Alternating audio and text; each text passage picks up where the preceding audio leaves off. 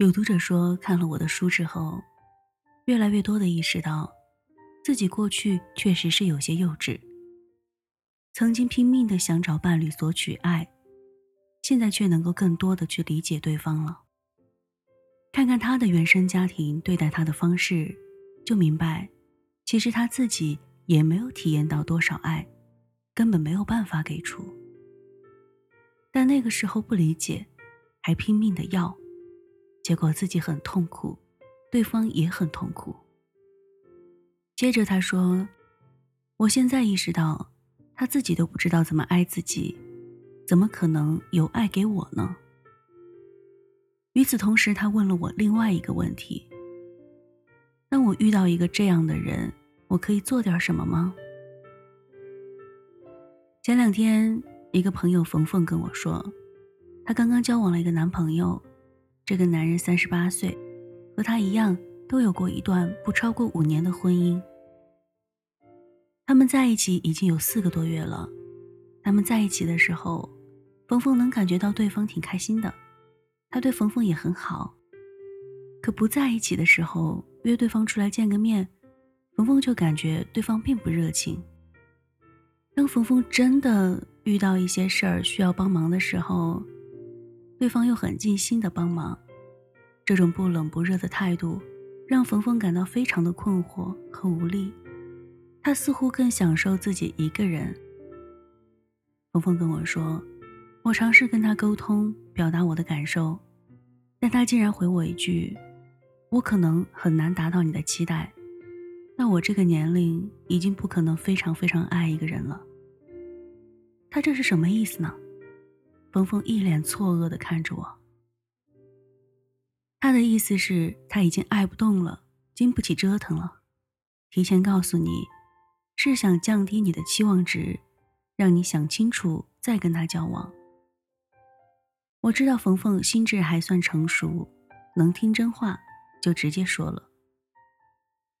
周范，那我该放弃他吗？冯峰一脸虔诚的看着我，期待我给他答案。完成这道人生的选择题。反正这种问题我听过很多，也不差他再问我一次。我笑道：“是不是我让你怎么选，你都会乖乖照做呢？并且不管结果如何，都无怨无悔。”果然，学习过的学员反应很快，他马上明白了我的意思。其实我还是很喜欢他的，并不想放弃他。并且我也知道，如果碰到点障碍就放弃，并不能解决问题。可是他这样的话，我该怎么办呢？我告诉他，如果你决定要跟这个人在一起，那么最困难的部分就在于，你要在面对他的冷回应的时候，保持自己的无价值感不被勾出来，明白他这个反应跟你无关。而是对方的内在状态的一种反射，并且还要在这种情况下保持自己的中正，不讨好，不埋怨，不拯救，不放弃，尊重并信任对方这个重建关于爱的认知的过程。冯峰很诚实的坦白，说实话，之前有好多次我的无价值感已经被勾出来了。我猜和冯冯一样，很多人看到这段话的第一感觉就是，这太难做到了吧。我并没有说这么做很容易，这确实需要跟系统的学习和成长才能做到。但正是因为一旦能够做到，你就会发现，自己的整个生命模式都会改变。这难道还不值得我们全力以赴吗？事实上，在这个过程中，我们所得到的成长。并不是为对方这个人，而是完完全全的为自己。如果目前你会吸引一个这种爱无能的人在身边，那么就表示其实我们内在也有和对方一样在关系中的无力感和挫败感。如果一个人带着忧郁的眼神，你就会被对方带着某种悲情或凄美的故事所打动。这些故事激发了你的保护欲，让你心疼。或者心生怜爱，甚至想要把自己贡献出来去拯救对方。